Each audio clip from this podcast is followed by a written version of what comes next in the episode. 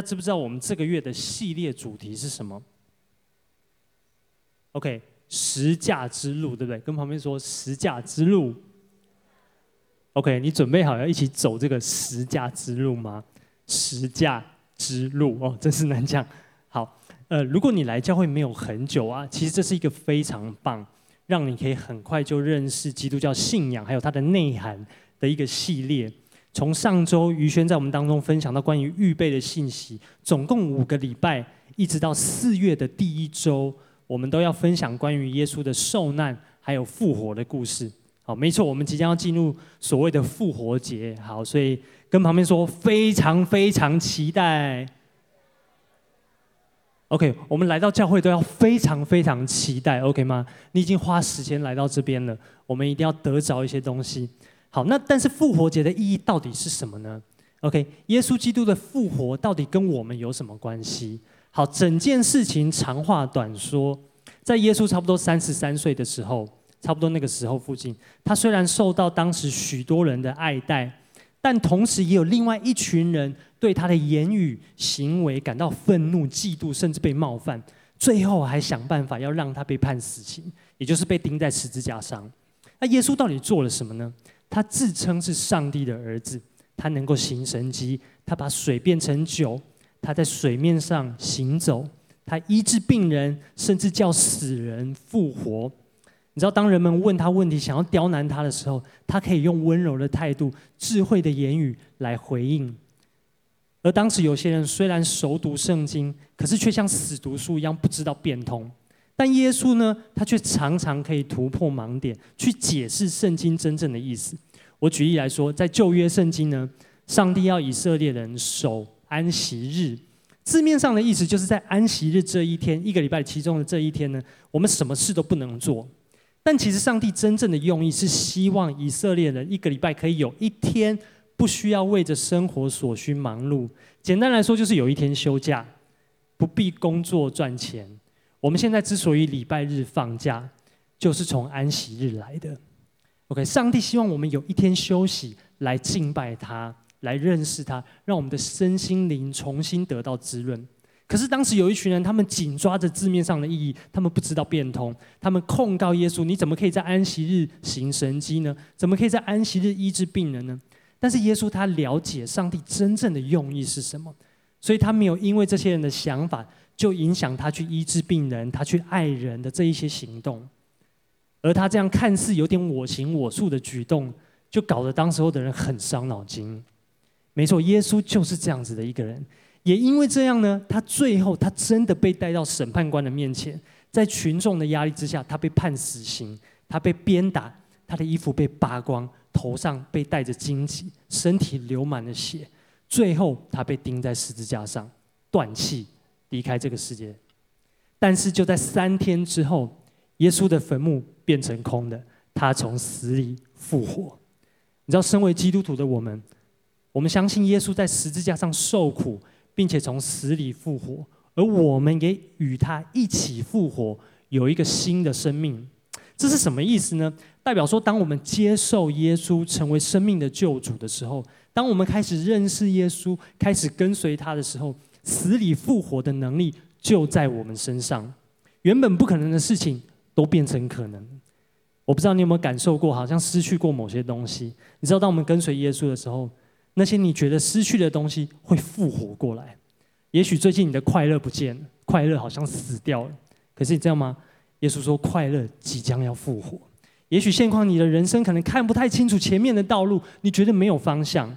耶稣说，盼望即将要复活。不可能要变成可能，Amen 吗？可能有些人，你曾经在感情中受过伤，你觉得你再也不能相信任何人。耶稣说：“让他来医治你的伤痛，在感情上面，你可以经历死里复活，你会长出新的盼望还有力量。”可能有些人，你觉得好事不会发生在你身上，你觉得别人做得到，那那是别人，你不可能做得到。但你知道吗？复活节的意义，复活节的好消息，就是所有的不可能。要变成可能，但你知道，在复活之前，我们必须要先死亡；在经历复活之前，必须要先死掉。有些东西也许是不好的行为或者想法，也许是对人错误的期待或者界限，我们必须选择放手，交给上帝。我的感情要怎样从死里复活呢？也许我需要先放下现在这段关系。我的家庭，我和家人的关系如何可以从死里复活呢？也许我需要先改变我的态度、讲话的口气。我怎么样能够经历不可能变成可能呢？我需要先放弃老我的习惯还有信念。我必须要先死，才会经历复活。你跟旁边说，一起死吧。而耶稣他当然知道这件事情，他知道会很痛苦，他知道他即将失去生命，他知道他要暂时离开这个世界，他知道非常不容易。所以呢，在这一切要发生之前，他先来到一个地方向上帝祷告，这个地方叫做克西马尼。他在这个地方做了一个非常非常特别的祷告，也就是我们今天要一起来看的。OK，也许有些有些人，你觉得现在在某方面你正在低谷当中，你希望经历人生如同从死里复活吗？我们先一起来看看耶稣怎么祷告。OK，我们要来读在马太福音第二十六章。我一样鼓励你可以拿出你的圣经，不管是纸本是手机，你就可以自己看一下。OK，我们会一直看这一段经文，所以你可以翻开在马太福音第二十六章，我们从三十六要一直看到四十一节。好。好，所以我们可以先一起来读吗？马太福音二十六章三十六节，我们一起读。来，耶稣同门徒来到一个地方，名叫克西马尼，就对他们说：“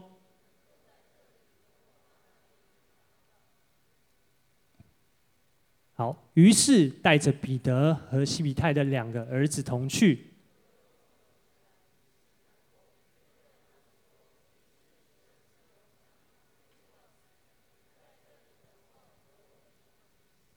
他就稍往前走，俯伏在地，祷告说：“我父啊，倘若可行，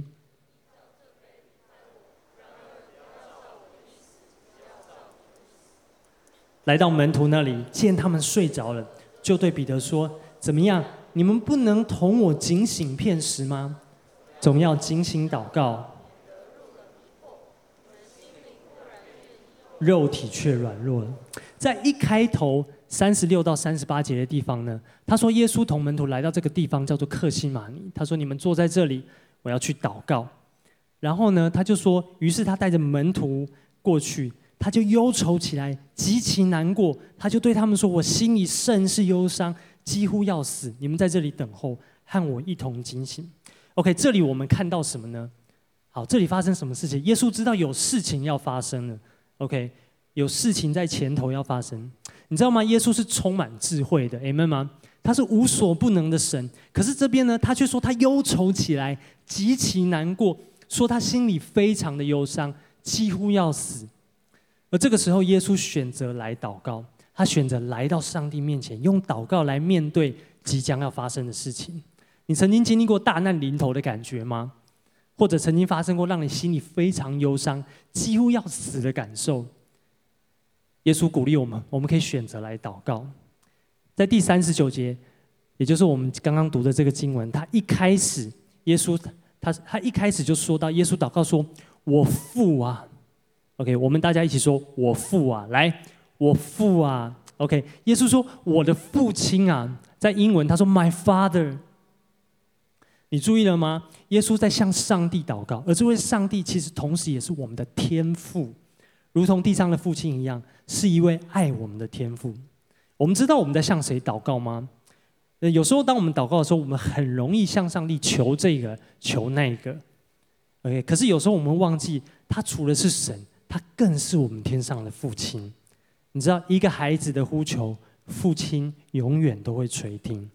而一个祷告的人，你需要知道自己是蒙神所爱的孩子。所以今天第一个标题，我想跟大家分享的是。当我们祷告，天父一定听得到。一个孩子的呼求，父亲永远都会垂听。而一个祷告的人，需要知道自己是蒙神所爱的孩子。我想跟大家分享，就是我还记得，就是呃，我女儿现在一岁还没有半，这样。但在她再更小一点，她还不太会叫爸爸的时候，就是那个时候，我记得，呃，差不多她刚开始叫会叫我的那个情情景，大概是这样，就是我们我们晚上回家帮他洗澡，会有个 SOP，这样，就是叶梦会负责在厕所里面、浴室里面帮他洗澡，然后我就会出去外面准备所有他洗完澡需要用的东西，呃，他要刷的牙，他要漱口的水，然后他等一下要喝的奶。然后垃圾拿去丢，不知道不，反正我就在外面准备这样，但叶梦就会在里面帮他洗澡。所以，但是叶梦帮他洗澡，洗完他就会跟他说：“啊，你洗好了，叫爸爸进来拿浴巾进来帮你擦干，抱你出去。”OK，所以他就跟他说：“你洗好了吗？好了吗？好，那你就叫爸爸，你就叫爸爸这样。”啊，一开始不太会，但后来慢慢会了。OK，那我就在外面忙的时候，一开始我就听到里面有人叫爸爸，哇！你知道吗？我是冲进去，手刀冲进去。OK，哦，到现在他已经每天都会，他已经会叫爸爸很久了。可是我还是会冲进去，你知道吗？通常来说，父亲一定会听到孩子的呼求，而当我们祷告的时候，上帝这位天上的父亲，他肯定会听到我们的声音。在路加福音这边，耶稣他这样说：“他说，凡祈求的就得着，寻找的就寻见，叩门的就给他开门。”你们中间当父亲的，有谁是儿子求饼，反给他石头呢？求鱼，反拿蛇给鱼，反拿蛇当鱼给他呢？耶稣的意思是，就连我们这些在地上做父亲的，当儿女有需要的时候，我们都会尽力的去满足，何况是爱我们的天父呢？我不知道大家有没有注意过修哥的祷告词，他的一开头常常是“亲爱的阿爸天父”。OK，如果他讲短一点，他就会说父神，我都一直注意，你知道吗？修哥知道他在向谁祷告。我们的神不只是那个圣洁、荣耀、创造宇宙万物的神，他更是我们的天赋。当我们祷告，他一定听得到。好，我们继续看下去哦。好，所以这边耶稣就祷告说：“我父啊，倘若可行，求你叫这杯离开我。”耶稣到底在说什么？倘若可行是什么意思？这是什么意思呢？是如果你办得到的话吗？如果你有空的话，如果你方便的话，是这样吗？不，这是耶稣他心里面最真实的心愿。他说：“父亲啊，你听我的心愿，如果可以的话，请你挪开这件事情。你知道吗？向上帝祷告是将我们最真实的心愿带到他的面前。”向神来倾诉。呃，在旧约当中有一段很有趣的故事，是有一对夫妻，呃，这个先生这个丈夫叫做以利加拿，OK，妻子叫做哈拿，OK。那以利加拿呢，他非常爱他的老婆哈拿，但是因为哈拿一直都没有怀孕，所以他非常伤心，他非常想要有孩子，甚至她的丈夫以利加拿还安慰她说：“哈拿，你为什么哭泣？你不要再哭了，你不要不吃饭，你不要这么难过。”有我难道不比十个儿子还好吗？而当时哈拿来到圣殿，他跟上帝祷告，因为他太伤心了，他整个人痛哭流涕。他说：“主啊，如果你可以赐给我一个儿子，我一定让他一生都跟随你，我让他终身归于耶和华。”可是因为他真的太伤心了，OK，所以他整个人看起来是非常落魄，而且再加上他在心里默祷，OK，他只有嘴唇这样。呃，嘴唇在动，他没有讲出声音哦，所以他整个人看起来真的非常的奇怪。好，甚至旁边的祭司看到他都误会，就说：“哎，你你是不是喝酒？你不应该喝酒吧？你还要醉到什么时候？”OK，我们来看看哈拿怎么回答这个祭司。他说：“不是这样，我是心里愁苦的妇人，清酒浓酒我都没有喝，但是我在耶和华面前倾心吐意。你知道吗？祷告不是给人听的。”更不是对人说的，祷告是对那位爱我们、创造我们、为我们舍命的上帝说的。面对这样的对象，我们可以非常有安全感，毫无保留的表表现最真实的自己。所以第二个标题，我想跟大家分享的是：当我们祷告的时候，可以在他面前表现真实。你真正的心愿是什么？你最真实的渴望是什么呢？当我们祷告的时候，那是上帝最想听到的。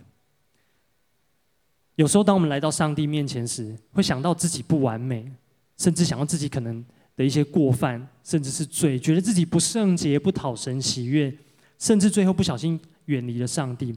可是你知道吗？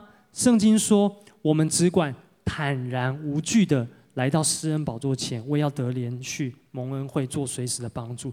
圣经说，我们可以坦然无惧的来到上帝的面前。上帝接纳你最真实的样子，他知道你现在的不完美，但他也看见未来那个圣洁、没有瑕疵的你。所以，无论是过去、现在还有未来，他全然的爱我们，全然的接纳我们。在约翰福音，我们都很熟，关于敬拜的经文，耶稣说：“时候将到，如今就是了。那真正拜父的，要用心灵和诚实拜他，因为父要这样的人拜他。”耶稣说：“怎么样算是真正的敬拜呢？是当我们可以诚实的来到他面前，向他倾心吐意的时候。” OK，我们继续看下去。好，所以耶稣就继续说：“然而不要照我的意思，只要照你的意思，好不好？你跟旁边说：然而，再说一次，然而。OK，我们都非常非常需要学习这个然而。在哈巴谷书有一段我们都很熟很熟的经文，他说：虽然无花果树不发旺，葡萄树不结果，橄榄树不效力，田地不出粮食，圈中绝了羊，棚内也没有牛。然而，跟旁边说：然而，然而，我要因耶和华欢心，因救我的神喜乐。然而是什么意思呢？意思就是，虽然现况是这样，但我知道上帝不是这样；虽然环境是这样，但我知道上帝是怎样的一位神。所以耶稣说：“然而，他后面又说，不要照我的意思，只要照你的意思。”耶稣耶稣在说什么呢？耶稣说：“父啊，你的想法比我的更好，你的建议会是我从来没有想过的。你的做法，你的带领，即便我现在没有办法了解，有一天我也会知道，并且佩服你，真是那伟大的上帝。你知道，在以赛亚书里面，上帝他亲自启示说：我的意念非同你们的意念，我的道路非同你们的道路。”天怎样高过地，照样我的道路也高过你们的道路，我的意念也高过你们的意念。所以耶稣说：“不要照我的意思，照你的意思。”他在说什么呢？他说：“父啊，你的层次高过我的层次，只有你真的知道我需要什么，你知道我该如何跟家人、跟朋友相处，你知道我需要念什么科系，你知道我适合做什么工作。”你知道我适合什么样的另一半？我愿意放下我自己，选择相信你，不要照我的意思，照你的意思。所以祷告是什么呢？第三个标题，祷告是去相信上帝的本质，他是一位好神，而且他掌管我的世界跟生命。祷告其实是不断的帮助我们，可以去相信上帝的本质。他的本质是他是一位好神，He is good。他掌管我的世界跟我的生命。你知道，从去年底开始啊，在金旗教会所有的伙伴们，我相信对我们来说都很不容易。呃，我们最爱的牧师修哥他生病了，而且医生对他做出几乎是没有希望的诊断。但你知道吗？在我们全职同工有一个赖群组，一个祷告群组当中，大家不断的、不断的为修哥祷告。有些牧者甚至是非常固定。准时的为修哥祷告。有一句话在教会界很常听到，我我不知道大家知不知道，就是 God is good all the time, all the time.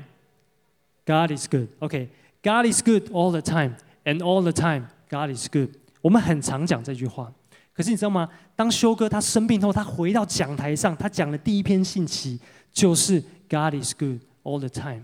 修哥说：“无论如何，上帝是一位好神，而且他仍然掌权。我们可以把生命完全的交给他。也许你上个学期念书念得不太顺利吗？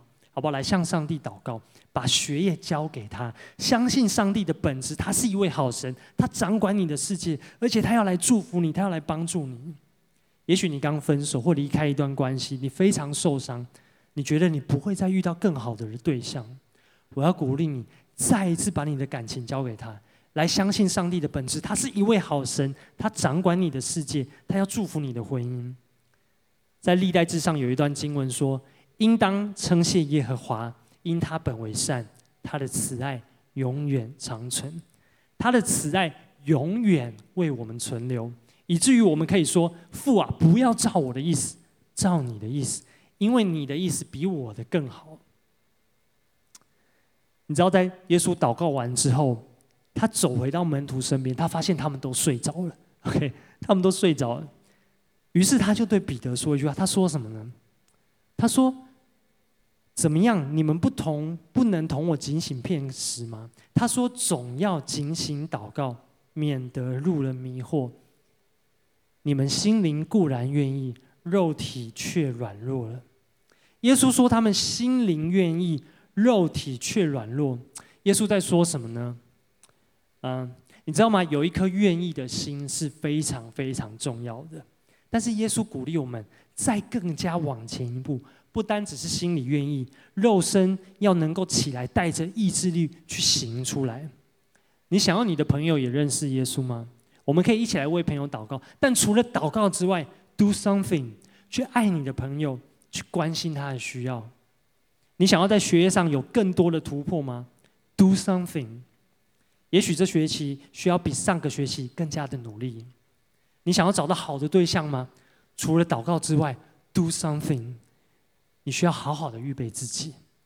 所以我想跟大家分享最后一个标题：祷告不仅仅是说说而已，总伴随着牺牲还有努力。你知道耶稣鼓励我们，除了祷告之外，也能够起来为我们所求的努力，甚至是需要牺牲、付上代价的。在路加福音这边，耶稣说：“若有人要跟从我，就当舍己，背起自己的十字架来跟从我。”你知道，当我们想要跟随耶稣，甚至开始为着心中所渴望的来向神祷告的时候，我们也需要付上代价。你想要花更多的时间祷告吗？你需要牺牲，对不对？你想要看见祷告的事情成就吗？你需要实际的行动，你需要付上代价。我记得应该是在，啊、已经是前年了。前年的暑假某一天，我在教会上厕所的时候遇到万长平，我们就在厕所一边上厕所一边聊天，然后我就跟他说：“哎，你知道吗？其实有时候我蛮羡慕你跟于任，就是因为那时候长平还在。”呃，他应该还在哦。他刚从北青回来，于任刚从一中去北青，这样，我就跟他说，其实其实有时候我真的蛮羡慕你们，为什么呢？因为你们有机会出去开拓教会，你们有机会去体会看看，那到底是什么感觉？那到底是要付出多少的代价？我们就是这样在闲聊，OK？他就跟我分享一些经验谈，这样。结果我没有过多久，大概过一两个礼拜吧，我的那个区督就是孟轩，就是大家知道的赛这样，他就来办公室找我。他就说：“哎，我们都区要出去植堂，要不要一起？” 这样，我说：“哦，好啊，好啊，就就一起出去了。”好，所以呢，就其实我在我里面就有一个想要出去植堂的心愿。可是你知道吗？需要付出代价，需要牺牲，需要努力的。就是我现在出去外面呢，而且我变成这间植堂教会的负责人。你知道管理一间教会没有这么容易的吗？你知道你们在这个地方倒垃圾是有人收的吗？你知道在那个地方倒垃圾是谁收吗？我我收。好，这只是一个小例子，但我要讲的就是，你知道，当你有一个心愿，当你跟神祷告，跟神回应你的祷告的时候，你需要付上代价。你不是说说而已，你需要努力，你需要做很多的牺牲的。你知道，你 cover 一间教会，你要牺牲掉很多的事情。你知道，当去年修哥的事情发生的时候，去年底。修哥的事情发生，我们很多人其实都非常难过。其实那个难过是很不舍，因为你看着修哥长大，跟着他这么久，可是今天他病倒了，他坐在轮椅上，其实真的非常不舍。我我看着修哥的状况，有一天我回家，我就自己在祷告，我就觉得我到底在干什么？大家知道修哥是几岁建立惊奇教会吗？有没有人知道？好。大家应该都还没出生，对，修哥是三十五岁建立教会的。好，三十五岁是什么年纪呢？就是我本人现在的年纪。OK，好，就是我我我突然有一天我开始反省，就是我在干什么？三十五岁的修哥他在干什么？他开了一间教会，他每个礼拜要讲道。你知道讲道要花多少时间准备吗？这只是我第二次在这个地方讲到，我其实还非常生疏。可是你知道吗？有一次我在跟修哥聊天。跟修哥、金梅姐聊天，金梅姐就说：“你知道修哥每个礼拜讲到，是从每个礼拜礼拜三开始，他这个人就属于讲到，不属于金梅姐了。而他从礼拜三开始，他的时间就是给讲到。修哥最多可以花四十个小时准备一篇讲道，我目前最 crazy 最 crazy 大概二十小时。”可是你知道吗？讲到很多时候就是你一整天你都在想那个东西，因为你在想说，到底耶稣在讲什么？到底我们要听什么？到底大家需要什么？我站在这个地方，我不能浪费每一个人的时间。所以你知道吗？三十五岁的球哥在做什么？他开了一间教会，他每个礼拜要准备讲道，他还是建筑师，从三十五岁一直熬熬熬熬到现在。所以你知道吗？我那一天我就跟上帝祷告说：主啊，我在干嘛？我已经三十五岁了。我应该承接我这个世代的责任，我应该要站起来做我该做的事，哪怕是讲道也好，哪怕是接一间教会也好，哪怕是学习在教会里面财务自主也好，我应该要去学习的。你知道吗？我我现在有多幸福吗？就是你知道出去开分堂点啊，就是我们主日不是都会收到奉献吗？那你知道我拿到奉献我要怎么做吗？我只要送回母堂就好了，我只要送回去楼下有个地方叫财务处。OK，我只要送去财务处那边就有很棒的童工帮我点收哦，谢谢。然后大概过了不久，他就会寄一封信告诉我，我们过去这个月奉献的数字是怎么样，然后报表长什么样子，你知道吗？很幸福，我不用点那些钱，我不用把那些钱送去银行存起来，我不用做这么细琐事，我不用做财务的报表，我不用做这些，我不用跟会计师做很多复杂的工作，你知道吗？我是非常幸福的。可是这是三十五岁的我，三十五岁的修哥在干嘛？所以你知道吗？我就我就有个心愿，我就跟神祷告说，我应该要站起来负我这一代的责任。但你知道吗？当我有这个心愿的时候，就开始付代价了。你知道我准备讲到真的是超累。嗯，我昨天四点睡，我从来没有为了教会的事情这么晚，但最多就是三点睡。以前弄夏令营住教会什么那都不算。OK，在那个营会就是。弄隔天的那个什么非广告什么，那都不算。OK，我从来没有为了教会，昨天四点才睡。我说 Oh my God！可是其实你知道吗？四点我并我还没有弄完哦，我是一直弄到今天下午大概五点十五分，就是大概两个小时前，我才准备完我今天要跟大家分享的信息。我在讲什么？我在讲说，当我有一个祷告，我有一个心愿的时候，我需要付上代价的。我不是祷告完就算了。我需要为了这件事情牺牲我自己，我需要为了这件事情做一些努力，我需要付上代价。我想，我想跟大家分享一个故事。我曾经听过，就是有一个女孩子呢，她信了耶稣，然后她在教会里面非常火热，她非常爱耶稣，所以她就很希望把这个信仰带回去给她的父亲。他的父亲还不是基督徒，所以他从他年轻的时候，他就想尽办法的跟他的爸爸分享福音，告诉他教会有多好，耶稣有多好，跟他分享很多的见证，分享很多的故事。但是他的爸爸一直不肯接受耶稣，他的爸爸一直觉得你是我的女儿，为什么你要我跟你去拜另外一个父亲？你跟我说你在教会有一个父亲，那我算什么？你知道吗？我现在开始有一点点可以理解那种感觉，没有开玩笑。好，所以他这个爸爸呢，他一直没有办法接受信仰，所以这个女儿就为他的爸爸迫切祷告很多年，一直为他的爸爸祷告。他尝试各种传福音的方式，带他来教会，带他去小组，带他去参会，带他去认识教会的朋友，各式各样传福音的方式。可是你知道吗？他后来他选择改变自己，他付上代价，他开始牺牲。他甚至牺牲他去教会的时间，他把时间留下来陪爸爸吃饭，他把时间留下来跟爸爸好好的相处，跟爸爸有很精心的时刻，告诉爸爸他爱他的爸爸，他告诉他的爸爸他有多看重他的爸爸，他不断的花时间在他爸爸的生命当中，他单单的去爱他的父亲，他再也不跟他说什么耶稣，再也不跟他说什么上帝，单单的就是来爱他的爸爸。你知道他的爸爸心开始改变。当他的父亲年老躺在病床上的时候，突然有一天，有一个陌生人跟他的父亲传福音，告诉他耶稣爱你，你愿不愿意接受耶稣？你愿不愿意成为基督徒？我现在可以为你做一个祷告。所以那天他爸爸决志，接受了耶稣，而且那个人他就继续问他说：“那你要不要受洗？我们现在就可以来为你受洗。”你知道这个爸爸说什么吗？他说：“我要受洗，但是你找我女儿来。我要我的女儿帮我受洗。他的女儿已经成为牧师，是一间教会的牧师。你知道吗？当我们有个心愿，当我们有一个祷告，在耶稣的的同在，当我们向耶稣祷告的时候，不仅仅是说说而已，我们需要付上代价。可是，当我们付上代价的时候，我们会看到美好的结果，我们会看到生命改变。耶稣在克西马尼祷告，他不单只是祷告完就算了，他亲自付上代价，他牺牲自己的生命，为的是要让你、让我得着自由，得着全新的生命。最后，我想再跟大家分享，在这个经文的一开头，在三十六节呢，他说耶稣带门徒来到一个地方，叫做克西马尼。你知道为什么我们今天会知道克西马尼这个地方呢？如果不是两千年前耶稣在那个地方做了这个祷告，我们不会认识克西马尼这个地方。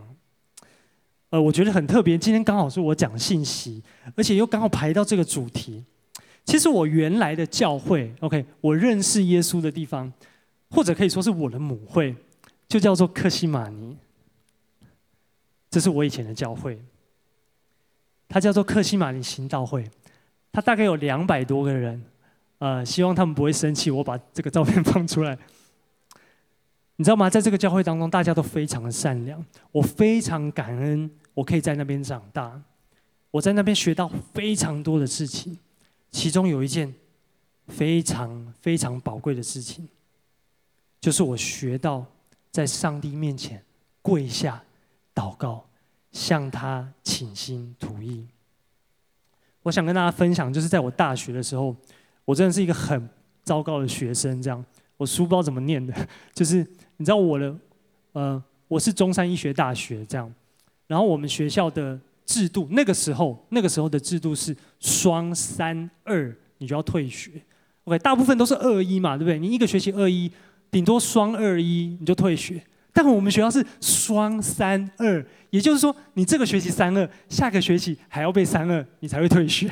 OK，这个门槛超级超级高的，你知道吗？你要被退学，我就搞到我快要被双三二。OK，我不知道我在干嘛，我不知道为什么会念成这样。所以我第一个学期我被三二，第二个学期我即将就要被三二，你知道吗？我印象超级深刻。那个期末考那整个月，我每天晚上念完书，我把书盖起来，我准备上床睡觉的时候，我会把我的门关起来，我跪在我的床前。我迫切的，就像教会办祷告会，为了那个国家复兴祷告一样，我迫切为我的学业祷告，迫切为我这一科成绩祷告，求主帮助，让我考试可以通过，让我不要被退学。你知道最后啊，我真的是低空再低空的飞过了，上帝的恩典让我经历。可是你知道吗？其实这件事情帮助我的就是。我很容易跪在上帝的面前，我很容易就承认他是我的主，他是我的王。我记得在我当兵的时候，就是新训完都要下部队，OK。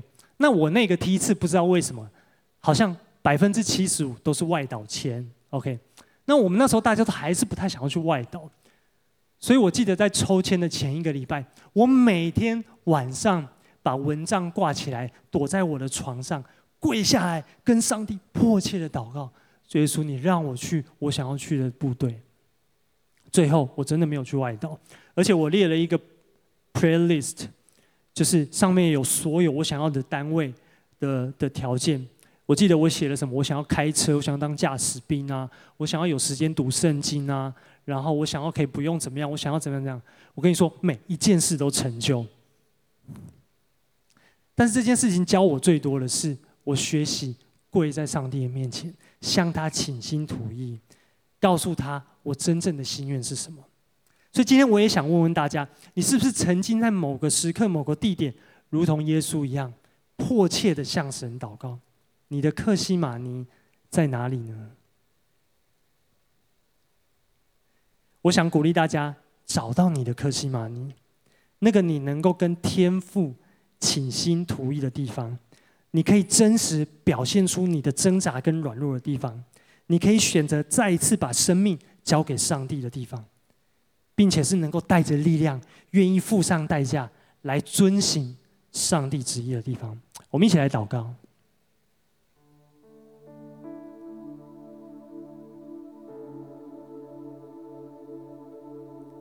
好吧，今天祷告的时候，我想邀请大家，你可以放下手边的东西，我们从座位上站起来，好吗？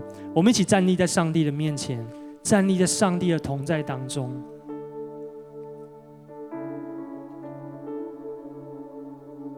主圣灵，我们欢迎你的同在在我们当中，主要再一次来光照我们，来触摸我们每一个人。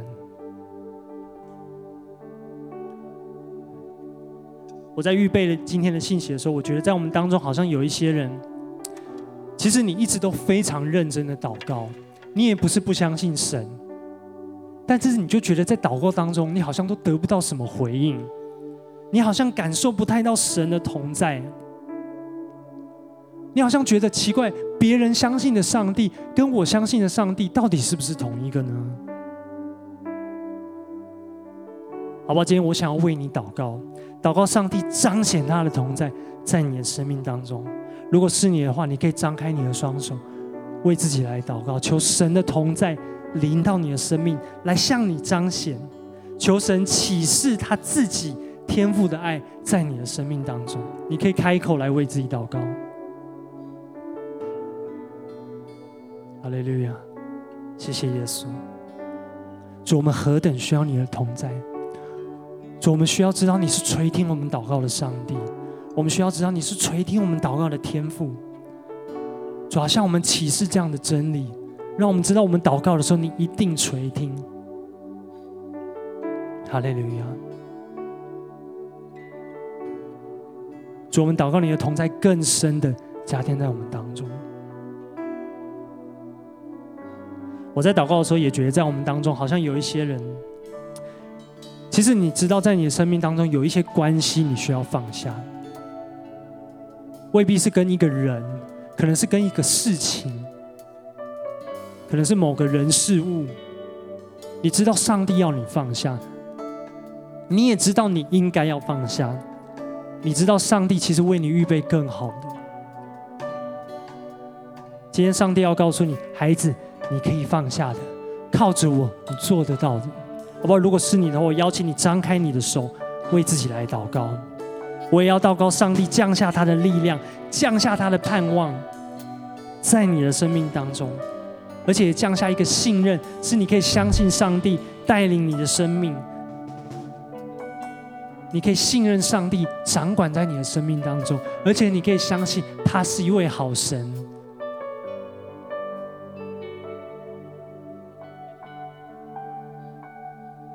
我在祷告的时候，也觉得在我们当中有一些人，好像你一直为神有一个心愿，你一直想为上帝做些什么。也许是传福音给家人，也许是传福音给朋友，也许是去关心这个世界上很多需要被关心的议题，可能是贫穷，可能是弱势。你一直想要为上帝做些什么？好吧，如果是你的话，我邀请你张开你的双手，为自己来祷告。所以说，我求你的力量，现在就进入到我们的当中，加添在我们每一个人的生命当中，让我们有力量，可以来付出代价；让我们有力量，可以为了我们的心愿去努力；让我们有力量，可以去接受可能我们需要去做的牺牲，可能需要去做的努力。好不好？你可以开口为自己来祷告。哈利路亚！谢谢耶稣，谢谢耶稣，主要是的，给我们力量。主要是的，盼望要在我们里面长出来。是的，主要可能今天我们是沮丧的进来，但是我们可以充满力量的再一次的出去。主要是的，降下你的力量在我们当中，降下你的同在在我们当中。谢谢耶稣，哈利路亚。谢谢耶稣。宝宝在我们当中，可能有一些人，你刚来教会不久，或是你第一次来到教会。你说你希望可以有个全新的生命，你说你希望你的人生可以有一个目标，你想要过一个不一样的人生，你知道吗？耶稣为你预备了丰盛的人生，而且他从死里复活的生命也要在你的生命当中。如果你愿意的话，我要带你来做这个祷告。你可以轻松的跟我做这个祷告，你看看上帝要怎么样来祝福你。